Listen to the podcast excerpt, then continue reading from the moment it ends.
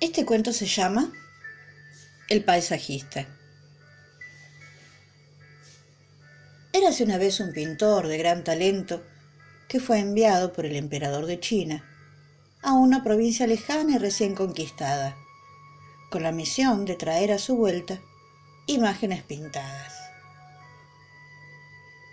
Tras un largo viaje en el que visitó en profundidad todos los territorios de la provincia, el pintor regresó, pero sin embargo no portaba ninguna imagen. Ello generó sorpresa en el emperador, quien terminó enfadándose con el pintor.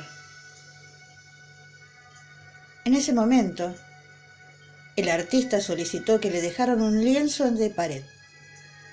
En él el pintor dibujó con gran detalle todo lo que había visto y recorrido en su viaje, tras lo cual el emperador acudió a verlo. Entonces el pintor le explicó cada uno de los rincones del paisaje que había dibujado y explorado en sus viajes.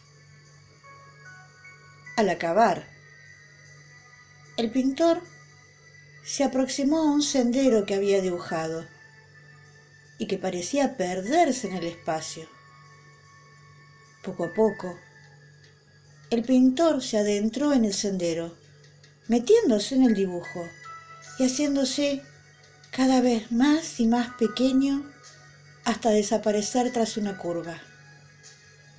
Y cuando desapareció, lo hizo todo el paisaje, dejando el muro completamente desnudo.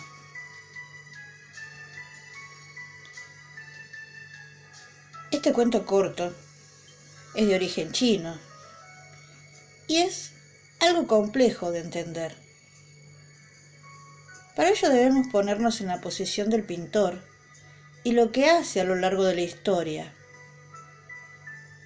Por un lado, observa la realidad, pero por el otro, y como se ve al final del cuento, cuando se une a su obra, forma parte intrínsecamente de ella.